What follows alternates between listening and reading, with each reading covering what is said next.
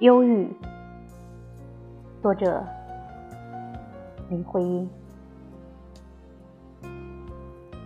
忧郁自然不是你的朋友，但也不是你的敌人，你对他不能远取。他是你强硬的债主，你呢？是把自己。灵魂押给他的赌徒，你曾那样拿理想赌博，不幸你输了。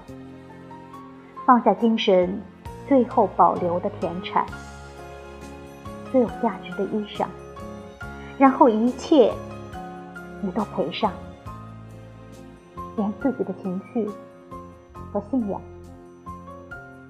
那不是自然。